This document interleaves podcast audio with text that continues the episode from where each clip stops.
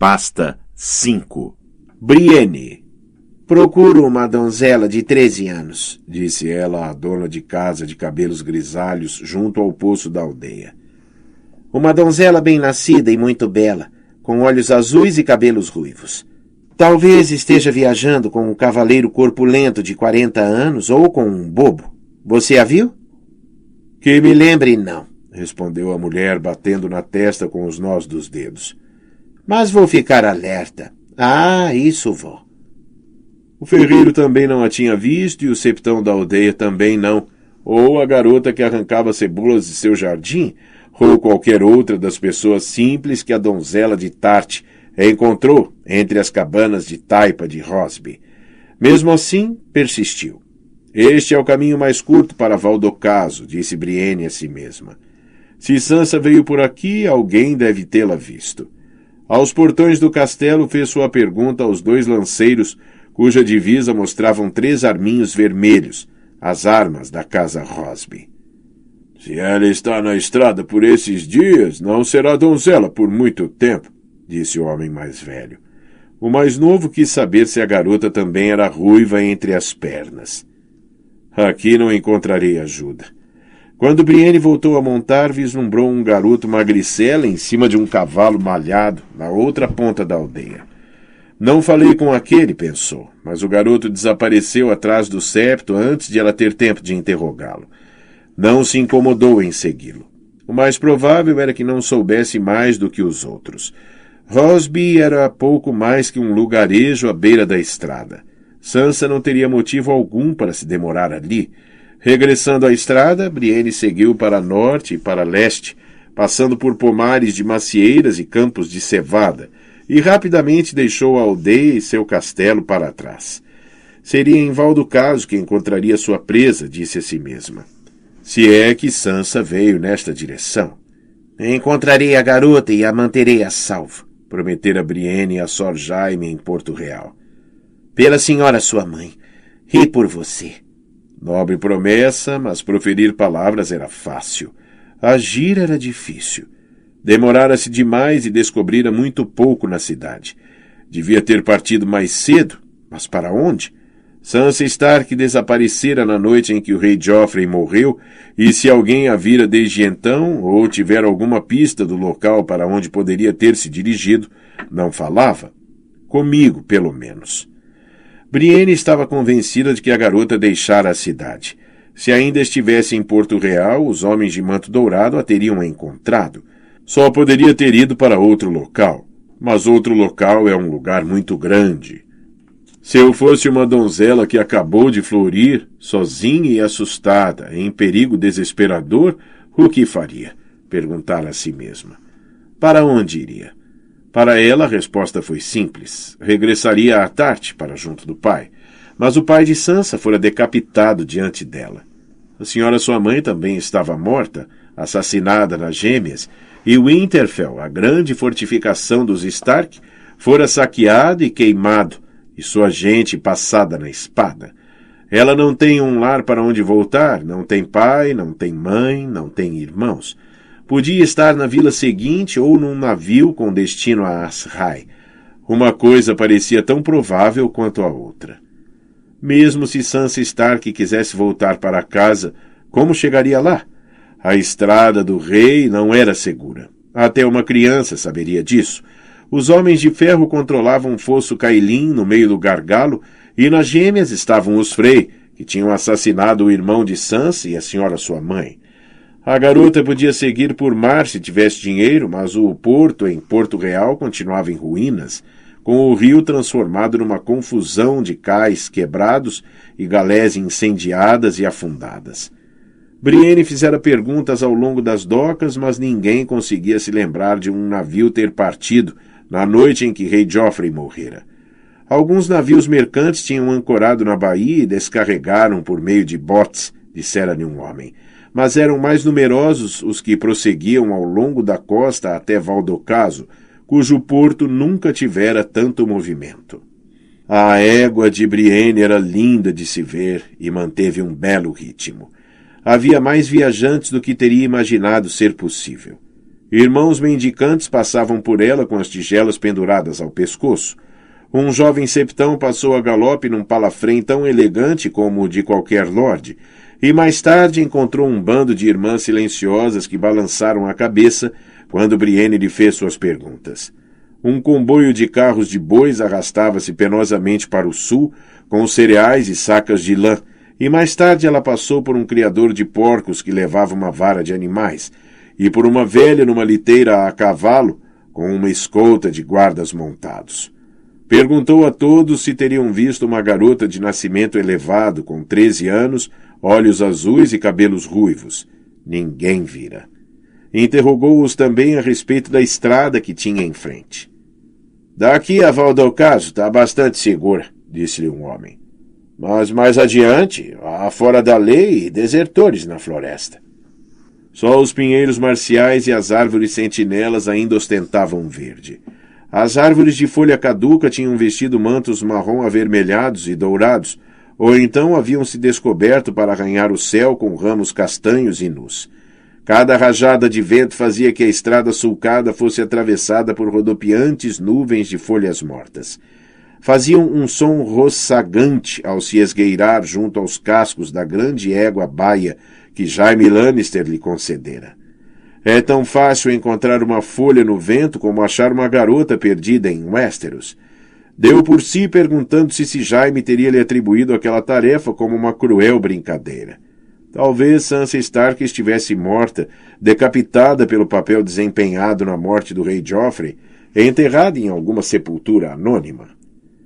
Que melhor forma de esconder seu assassinato do que enviar uma garota grande e estúpida de Tarte à sua procura? Jaime não faria isso. Ele foi sincero. Deu-me a espada e a batizou cumpridora de promessas. Fosse como fosse, não fazia diferença. Prometera à senhora Catherine que lhe traria as filhas, e não havia promessa mais solene do que aquela feita aos mortos. A garota mais nova estava morta havia muito, Jaime afirmara. A área que os Lannister tinham enviado para o norte a fim de se casar com o bastardo de Roose Bolton era uma fraude. Só restava Sansa. Brienne tinha de encontrá-la.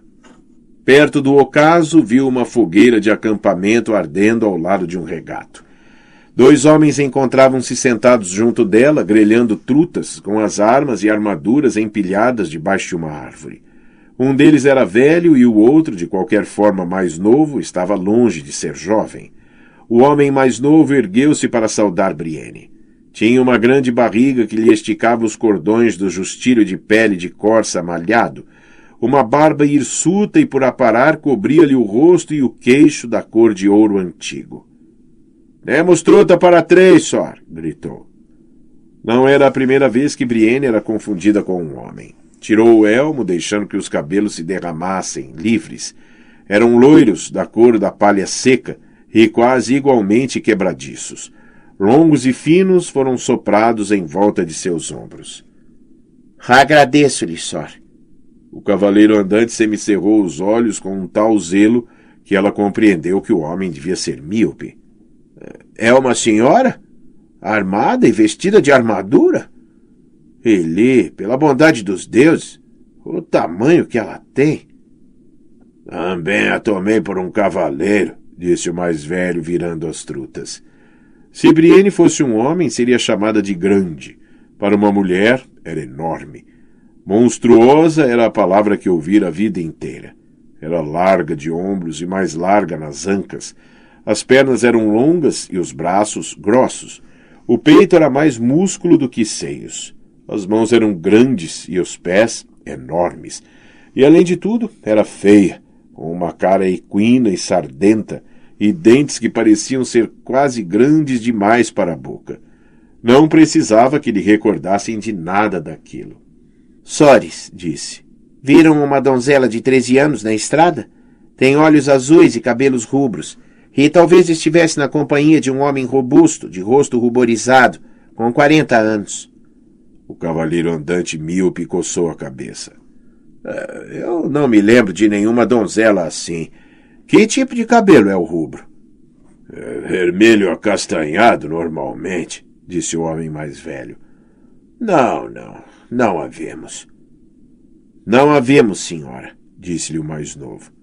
Vamos, desmonte. O peixe está quase pronto. Tem fome? De fato tinha, mas também tinha cautela. A reputação dos cavaleiros andantes era duvidosa. Um cavaleiro andante e um cavaleiro assaltante são dois lados da mesma espada, dizia-se. Esses dois não parecem muito perigosos. Posso saber seus nomes, Sores? Tenho a honra de ser Sir Creighton Longmouth, sobre o qual cantam os cantores, disse o barrigudo. Talvez tenha ouvido falar de meus feitos na Água Negra. Meu companheiro é Sir Ilifer, o Sem Vintém. Se havia canções sobre Creighton Longmouth, não eram das que Brienne tivesse ouvido. Os nomes dos homens não tinham mais significado para ela do que suas armas. O escudo verde de Sir Creighton mostrava apenas um comandante castanho e uma profunda ranhura feita por algum machado de guerra. O de Sir Ilifer mostrava-se gironado de ouro e arminho, embora tudo nele sugerisse que nunca conhecera mais do que ouro e arminho pintado. Não teria menos de sessenta anos e possuía um rosto atormentado e estreito, sob o capuz de um remendado manto de tecido grosseiro. Andava vestido de cota de malha, mas pontos de ferrugem sarapintavam o ferro como sardas.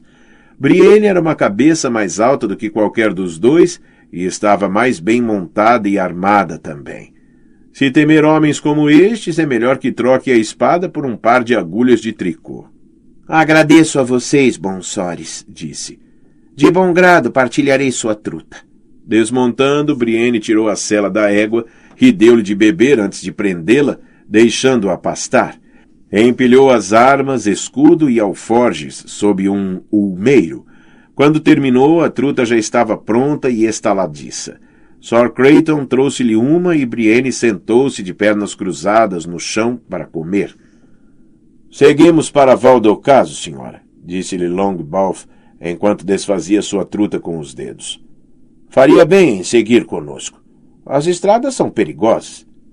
Brienne poderia ter lhe contado mais sobre os perigos das estradas do que ele gostaria de saber. Agradeço-lhe, Sor, mas não preciso de sua proteção. E insisto, um verdadeiro cavaleiro deve proteger o sexo gentil. Brienne tocou o cabo da espada. Isto me defenderá, Sor. Uma espada tem apenas o valor do homem que a brande. E eu a brando suficientemente bem. É, como quiser. Não seria cortês discutir com uma senhora. Nós a levaremos em segurança até Valdocaso. Um grupo de três pode cavalgar de forma mais segura do que uma pessoa sozinha. Éramos três quando partimos de Correio, e, no entanto, Jaime perdeu a mão da espada e Cleus Frey a vida. Sua montaria não seria capaz de acompanhar o ritmo da minha. O castrado castanho de Sir Creighton era uma velha criatura com o dorso demasiado curvo e olhos ramelosos, e o cavalo de Sir Ilifer parecia pouco robusto e meio morto de fome. Meu corcel serviu-me bastante bem na Água Negra, insistiu Sir Creighton. Ora, ali realizei grande carnificina e conquistei uma dúzia de resgates. A senhora conhecia Sir Herbert Boleyn? Nunca o reencontrará agora. Matei-o de um golpe. Quando as espadas se encontram, nunca achará Sir Creighton Longbow na retaguarda. O companheiro soltou um risinho seco. Ah, Craig, pare com isso. Gente como ela não tem uso a dar a gente como nós. Gente como eu? Brienne não tinha certeza do que ele queria dizer. Sor Ilifer entortou um dedo ossudo na direção de seu escudo. Embora a pintura estivesse rachada e descascando, o símbolo aparecia com clareza, um morcego negro num campo dividido em faixas de prata e ouro. Usa um escudo de mentiroso, ao qual não tem direito. O avô de meu avô ajudou a matar os últimos Lotstone. Ninguém desde então se atreveu a mostrar este morcego, negro como as ações daqueles que o usavam. O escudo era aquele que Sor Jaime levara do armeiro de Arrenhal, Brienne encontrara-o nos estábulos com a égua e muitas outras coisas. Sela e freios, camisa de cota de malha e grande elmo com viseira, bolsas de ouro e prata e um pergaminho mais valioso do que qualquer delas. Perdi meu escudo. Um verdadeiro cavaleiro é o único escudo de que uma donzela necessita, declarou Sir Creighton em tom resoluto. Sir Ilifer o ignorou. Um homem descalço procura uma bota, e um homem com frio, um manto. Mas quem se cobriria em vergonha? Lord Lucas usou o morcego, bem como o proxeneta e Manfred do capuz negro, seu filho. Por que usar um brasão desses, pergunto eu a mim mesmo, a menos que seu pecado seja ainda maior e mais fresco, desembainhou o punhal, um feio bocado de ferro barato. Uma mulher monstruosamente grande e forte que esconde suas verdadeiras cores. Craig, contemple a donzela de Tart, que abriu a real goela de Hamley. Isto é uma mentira. Hamley Baratheon fora mais do que um rei para ela. Abara-o desde que ele fora a Tarte pela primeira vez durante a vagarosa viagem senhorial com que marcara a passagem à idade adulta. O pai dera-lhe as boas-vindas com um banquete e ordenara a Brienne para estar presente. De outro modo, ter-se-ia escondido em seu quarto como uma fera ferida. Naquela época não era mais velha do que Sansa e temia mais os risos abafados do que as espadas. Eles saberão da rosa, dissera Lord Selwyn, rirão de mim. Mas a estrela da tarde não quisera ceder. E Remly Baratheon mostrou-lhe toda a cortesia como se ela fosse uma donzela como devia ser e bonita. Até dançara com Brienne e nos braços dele sentira-se graciosa, e seus pés flutuaram chão afora. Mais tarde outros pediram-lhe uma dança por causa do exemplo dado por ele. Desse dia em diante só desejara estar perto de Lord Hamley para servi-lo e protegê-lo. Mas no fim falhara-lhe. Hamley morreu em meus braços, mas não o matei, pensou. Mas aqueles cavaleiros andantes nunca compreenderiam. Teria dado a vida por Rei Hamley e morrido feliz, disse. Não lhe fiz nenhum mal. Juro-o pela minha espada. Quem jura pela espada são os cavaleiros, disse Sir Creighton. Jure pelo sete, sugeriu Illifer, o sem vintém. Seja pelo sete. Não fiz nenhum mal ao rei Hamley. Juro-o pela mãe, que eu nunca conheça sua misericórdia se estiver mentindo. Juro-o pelo pai, e peço que ele possa me julgar com justiça. Juro-o pela donzela e pela velha, pelo ferreiro e pelo guerreiro. E juro-o pelo estranho, e que ele me leve agora se sou falsa. Ela jura bem para uma donzela, admitiu Sir Creighton. É, é verdade. Sor Illifer, o sem vintém, encolheu os ombros. Bem, se mente, os deuses tratarão dela. Voltou a guardar o punhal. O primeiro turno de vigia é seu. Enquanto os cavaleiros andantes dormiam, Brienne perambulou sem descanso pelo pequeno acampamento, escutando o crepitar da fogueira. Devia seguir caminho enquanto posso. Não conhecia aqueles homens, mas não conseguia se convencer a abandoná-los sem defesa. Mesmo na escuridão da noite havia viajantes na estrada e ruídos nos bosques que podiam ou não ser corujas e raposas à caça. E assim Brienne vagou e manteve a lâmina solta dentro da bainha. No fim das contas, o turno foi fácil.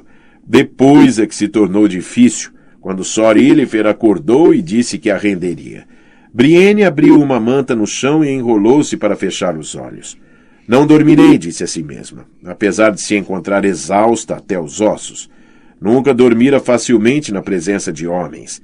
Mesmo nos acampamentos de Lord Hamley, o risco de violação estava sempre presente. Era uma lição que aprendera sob as muralhas de Jardim de Cima e voltara a aprender quando ela e Jaime caíram nas mãos dos bravos companheiros. O frio da terra infiltrou-se através dos cobertores de Brienne e enfiou-se em seus ossos. Não demorou muito para sentir cada músculo comprimido e dolorido, do queixo aos dedos dos pés. Perguntou a si mesma se Sansa Stark também teria frio onde quer que estivesse. Senhora Catelyn dissera que Sansa era uma alma gentil, que adorava bolo de limão, vestidos de seda e canções de cavalaria, mas a garota vira a cabeça do pai ser cortada e depois fora forçada a se casar com um de seus assassinos. Se metade das histórias fosse verdadeira, o anão era o mais cruel de todos os Lannister. Se ela envenenou o rei Joffrey, o duende certamente a forçou. Ela estava só e sem amigos naquela corte. Em Porto Real, Brienne encontrara uma certa Brela, que fora uma das aias de Sansa. A mulher dissera-lhe que havia pouco calor entre Sansa e o anão. Talvez estivesse fugindo tanto dele quanto do assassinato de Joffrey. Quaisquer sonhos que Brienne pudesse ter tido haviam desaparecido quando a aurora a despertou. Sentia as pernas rígidas como madeira devido ao terreno frio, mas ninguém a molestara e seus bens mantinham-se intactos. Os cavaleiros andantes estavam acordados e de pé. Sor Illifer esfolava um esquilo para o café da manhã, enquanto Sor Creighton estava virado para uma árvore, aliviando-se numa boa e longa mijadela. Cavaleiros andantes, pensou, velhos, vaidosos, roliços e míopes, mas apesar de tudo, homens decentes. Animava a saber que ainda existiam homens decentes no mundo. Quebraram o jejum com esquilo assado, mingau de bolota e picles, enquanto Sor Creighton a divertia com suas façanhas na Água Negra, onde mataram uma dúzia de temíveis cavaleiros de que ela nunca ouvira falar. Ah, foi uma luta fora do comum, senhora, disse. Um combate único e sangrento. Admitiu que Sor Ilifer também lutara nobremente na batalha. Mas o próprio Ilifer pouco disse. Quando chegou o momento de continuarem a viagem, os cavaleiros puseram-se um de cada lado dela, como guardas protegendo uma grande senhora qualquer, embora aquela senhora fizesse que ambos os protetores se parecessem anões e, na ocasião, estivesse mais bem armada e couraçada. Alguém passou durante o turno de vocês? Brienne lhes perguntou. Alguém como uma donzela de treze anos com cabelos rubros? Disse Sor Irifer, o sem vintém. Não, senhora. Ninguém. Eu vi alguns, interpôs Sor Creighton. Um moço de lavoura qualquer, montado num cavalo malhado, e meia hora mais tarde, seis homens a pé com cajados e foices. Viram nossa fogueira e pararam para deitar um longo olhar aos nossos cavalos, mas mostrei-lhes um pouco do meu aço e disse-lhes para prosseguirem.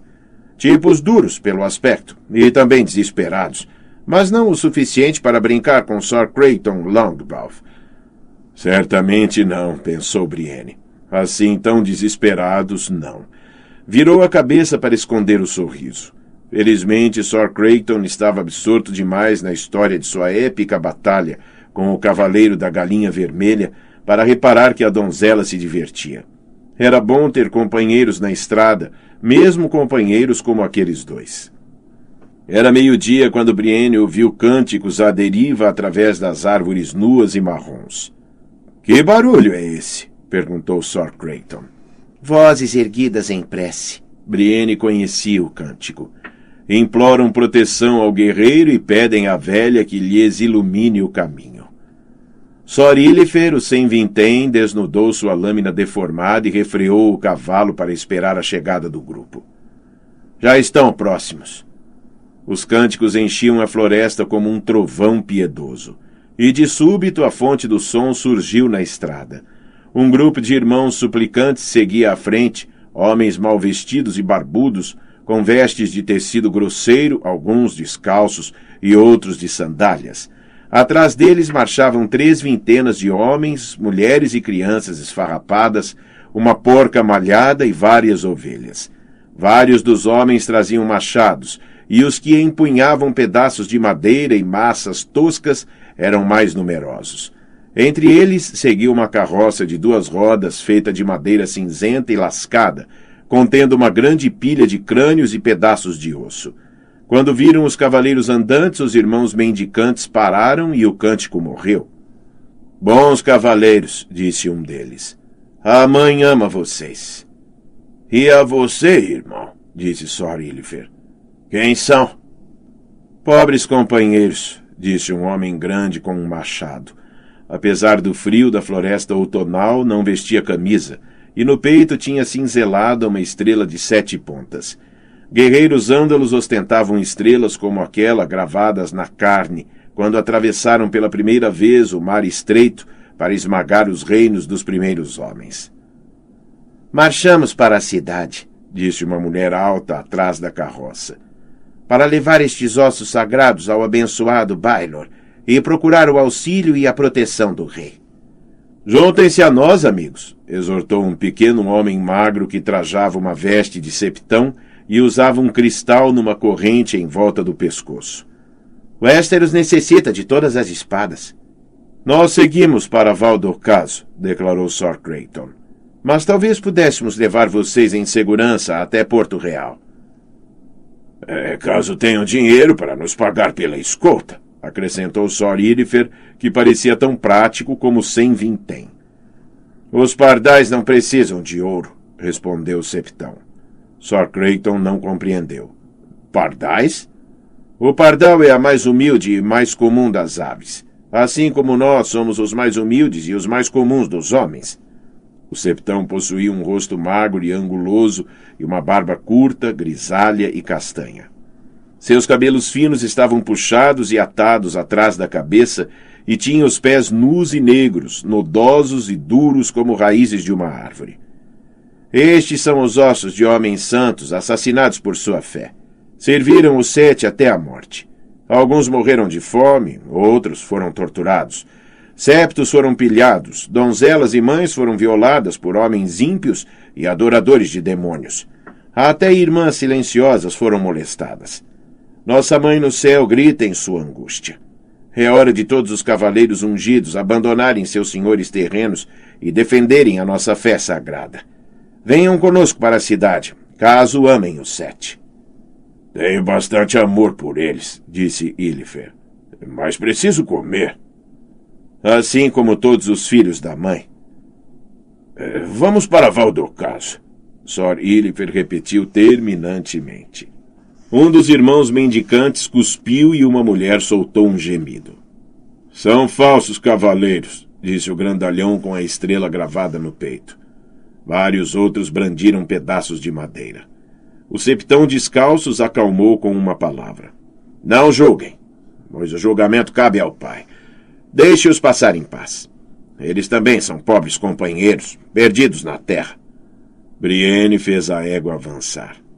Minha irmã também está perdida. Uma garota de 13 anos com cabelos ruivos e bonita de se ver. Todos os filhos da mãe são bonitos de se ver. Que a donzela vigie essa pobre moça. E a você também, julgo eu. O septão pôs um dos tirantes da carroça no ombro e começou a puxar. Os irmãos mendicantes recomeçaram o cântico. Brienne e os cavaleiros andantes ficaram parados, montados nos cavalos, enquanto a procissão passava lentamente, seguindo a estrada sulcada na direção de Rosby. O som de seus cânticos foi diminuindo lentamente até morrer. Sir Creighton ergueu uma nádega da cela para coçar o traseiro. Que tipo de homem mataria um santo septão? Brienne conhecia esse tipo de homem. Perto da Lagoa da Donzela, recordava-se, os bravos companheiros tinham pendurado um septão de cabeça para baixo no galho de uma árvore e usado seu cadáver para praticar tiro ao alvo. Perguntou a si mesma se seus ossos estariam empilhados naquela carroça com todos os outros. Um homem teria de ser um idiota para violar uma irmã silenciosa, Sir Creighton declarou. Ou até para pôr as mãos em uma. Disse que são as esposas do estranho, e suas partes femininas são frias e úmidas como gelo. Lançou um relance a Brienne. Ah, peço perdão. Brienne esporeou a égua na direção de Valdocaso. Um momento depois, Sor Ilifer a seguiu e Sir Creighton fechou a retaguarda. Três horas mais tarde encontraram outro grupo que seguia penosamente na direção de Valdocaso. Um mercador e seus criados, acompanhados por outro cavaleiro andante. O mercador montava uma égua cinzenta sarapintada, enquanto os criados se revezavam para puxar seu carro. Quatro esforçavam-se nos tirantes, enquanto os outros dois caminhavam ao lado das rodas. Mas quando ouviram o som de cavalos, se colocaram em volta do carro com bastões de freixo ferrados, prontos para serem usados. O mercador puxou uma besta e o cavaleiro uma espada. Perdoe minha suspeita, gritou o mercador. Mas os tempos são conturbados e só tenho o bom Sor Shadrish para me defender. Quem são? Ora, respondeu Sir Creighton, ofendido.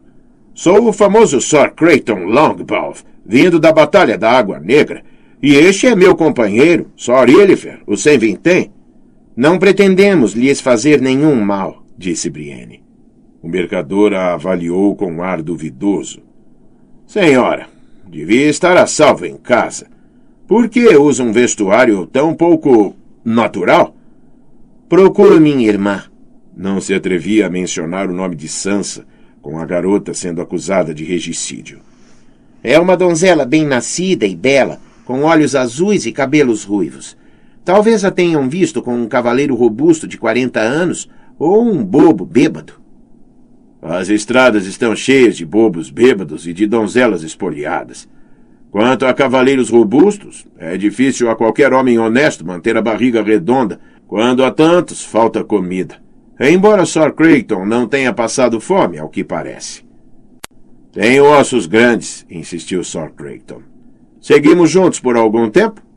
Não duvido do valor de Sir Shadrish, mas ele parece pequeno, e é melhor três lâminas do que uma. Quatro lâminas, pensou Brienne, mas controlou a língua. O mercador olhou para sua escolta. O que diz, Sor? Ah, esses três não são nada a temer. Sor Shadrish era um homem seco e nervoso, um rosto de raposa, nariz aguçado e um montículo de cabelos cor de laranja, montado num corcel marrom de pernas altas. Embora não tivesse mais de um metro e cinquenta e cinco, possuía modos senhores de si. Aquele é velho, o outro, gordo, e a grande é mulher. Ah, que venham. Assim seja. O mercador abaixou a besta. Quando retomaram viagem, o cavaleiro contratado deixou-se ficar para trás e olhou Brienne de cima a baixo, como se ela fosse uma boa peça de porco salgado. Ah, é uma garota forte e saudável, parece. A troça de Sor Jaime golpeara-a profundamente. As palavras do homenzinho quase nem lhe tocaram. Um gigante, comparada com certos homens? Ele deu risada. Sou suficientemente grande, onde conta, garota. O mercador chamou-o Shedrish. Sor Shedrish de Vale Sombrio. Há quem me chame de rato louco. Virou o escudo para lhe mostrar seu símbolo, um grande rato branco com ferozes olhos vermelhos sobre faixas marrom e azul. O marrom simboliza as terras que percorri, e o azul, os rios que atravessei. O rato sou eu. E você é louco? Ah, bastante.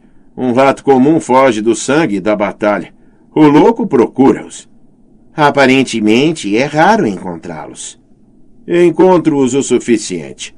É verdade que não sou nenhum cavaleiro de torneios. Guardo meu valor para o campo de batalha, mulher. Supunha que mulher era marginalmente melhor do que garota. Então você e o bom Sir Creighton têm muito em comum. Sir Shadrish deu risada. ah, eu duvido, mas pode ser que você e eu partilhemos uma missão. Uma irmãzinha perdida, não é? Com olhos azuis e cabelos ruivos. Voltou a rir. É, não é o único caçador nos bosques. Eu também procuro Sansa Stark. Brienne manteve o rosto como uma máscara para esconder a consternação. Quem é essa Sansa Stark e por que a procura? Por amor? Que outra coisa poderia ser? Brienne franziu a testa. Amor? Sim, amor pelo ouro.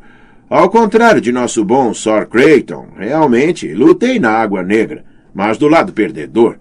Meu resgate arruinou-me. Sabe quem é Vares, espero. O eunuco ofereceu um saco rechonchudo de ouro por essa garota de que nunca ouviu falar. Não sou um homem ganancioso. Se alguma moça grande demais me ajudasse a encontrar essa criança maruta, eu dividiria o dinheiro da aranha com ela. Julguei que estivesse a soldo do mercador.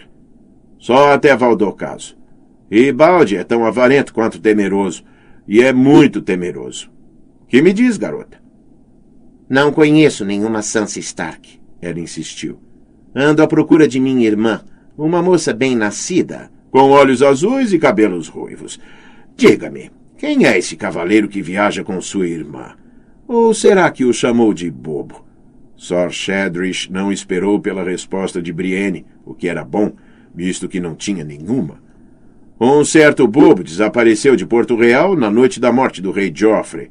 Um tipo robusto com o nariz cheio de veias rotas.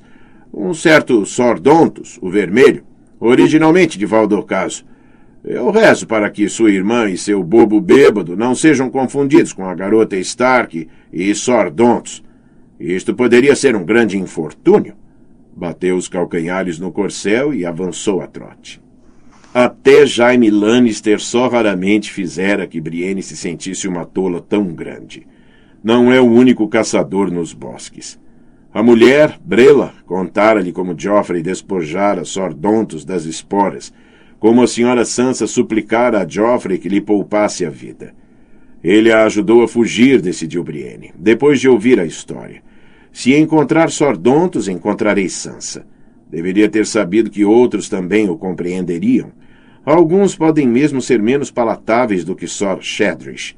Só podia esperar que Sordontos tivesse escondido bem Sansa. Mas, se for assim, como é que eu a encontro? Curvou os ombros e prosseguiu com a testa franzida. A noite já se aproximava quando o grupo chegou a uma estalagem, um edifício alto de madeira que se erguia junto à confluência de dois rios, empoleirada numa velha ponte de pedra.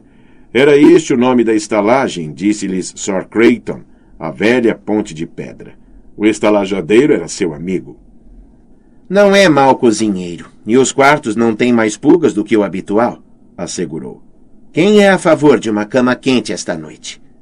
Nós não, a não ser que seu amigo as esteja nos oferecendo, disse Sor Ilifer, o sem vintém. Não temos dinheiro para quartos. Posso pagar por nós três. A Brienne não faltava dinheiro. Jaime tratara disso. Nos alforjes encontraram uma bolsa cheia de viados de prata e estrelas de cobre, outra menor atulhada de dragões de ouro e um pergaminho ordenando a todos os súditos leais do rei para prestarem assistência à portadora, Brienne da Casa Tarte, que tratava de assuntos de sua graça. Estava assinado numa letra infantil por Tommen, o primeiro do seu nome, rei dos Ândalos, dos Roinares e dos primeiros homens, e senhor dos sete reinos. Ibalde também parou na estalagem e pediu aos seus homens para deixarem a carroça perto dos estábulos. Uma quente luz amarela brilhava através das vidraças em forma de losango das janelas do estabelecimento, e Brienne ouviu um garanhão bramir ao sentir o cheiro de sua égua. Estava soltando a sela quando um rapaz saiu da porta do estábulo e disse: Deixe-me fazer isso, Sor. Não sou nenhum Sor, respondeu-lhe. Mas pode levar a égua. Certifique-se de que seja alimentada e escovada e que lhe deem de beber. O rapaz ruborizou-se. Eu peço perdão, senhora. Pensei. É um erro comum. Brienne entregou-lhe as rédeas e seguiu os outros para a estalagem, com os alforjes no ombro e o rolo de dormir debaixo de um braço. Serragem cobria o chão de tábuas da sala comum e o ar cheirava a lúpulo, fumaça e carne. Um assado silvava e crepitava no fogo sem ninguém cuidando dele. Seis homens da terra estavam sentados em volta de uma mesa conversando, mas calaram-se quando os estranhos entraram. Brienne sentiu seus olhos. Apesar da cota de malha, do manto e do justilho, sentiu-se nua quando um homem disse: Olhem para aquilo! Soube que não estava falando de Sor Shedrish. O estalajadeiro apareceu, trazendo três canecas em cada mão e derramando cerveja a cada passo. Tem quartos, bom homem? perguntou-lhe o mercador. Pode ser que tenha, respondeu o estalajadeiro. Para quem tiver dinheiro. Sir Creighton Longbow pareceu ofendido. Negam, é assim que saúda um velho amigo? Sou eu, Longbow. É você, sim. Deve-me sete viados. Mostre-me alguma prata e eu lhe mostro uma cama. O estalajadeiro pousou as canecas uma a uma derramando mais cerveja sobre a mesa enquanto o fazia. Pago por um quarto para mim e por outro para os meus dois companheiros, Brienne indicou Sir Creighton e Sir Ilifer.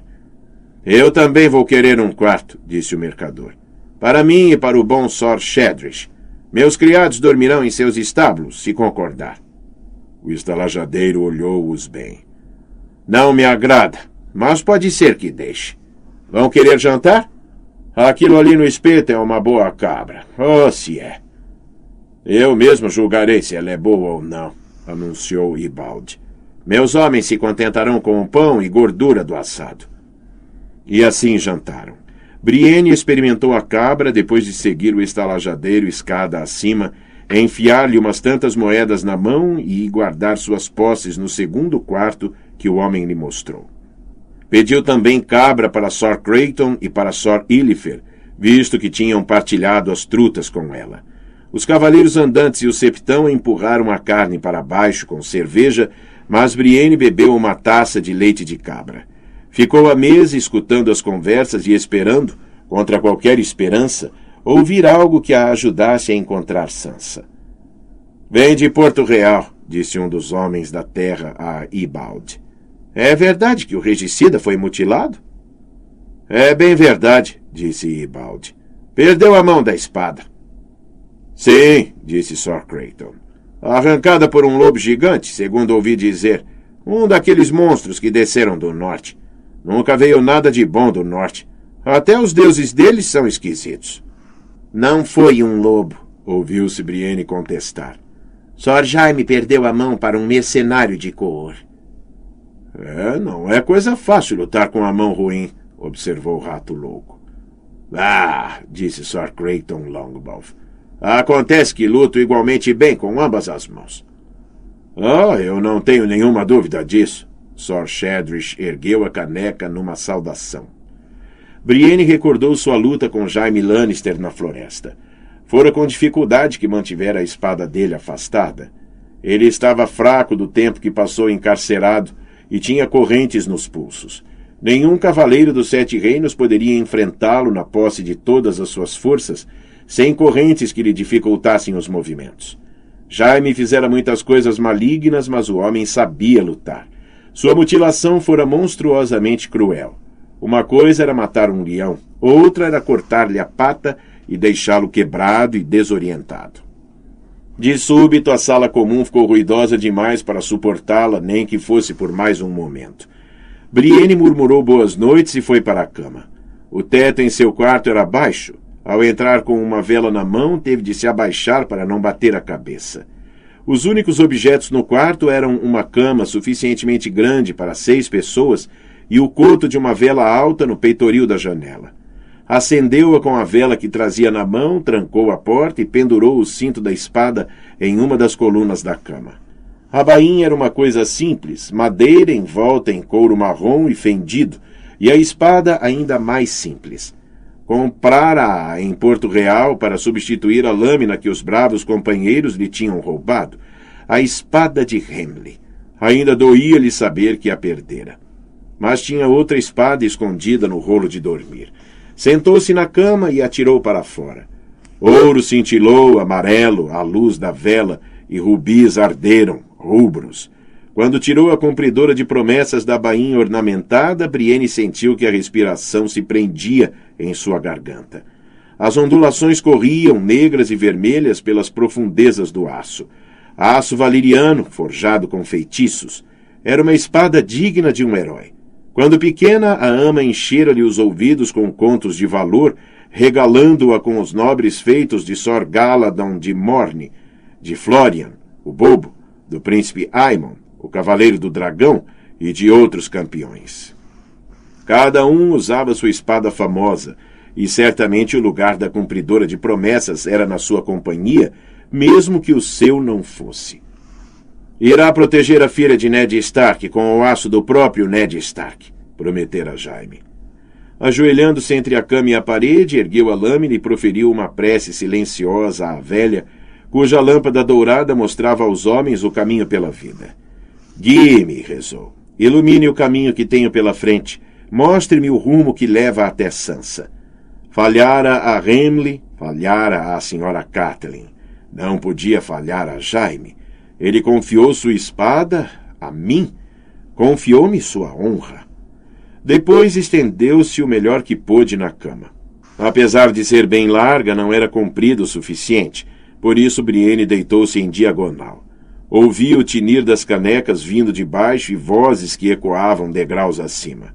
As pulgas de que Longbow falara fizeram sua aparição. Coçar-se a ajudou a se manter acordada.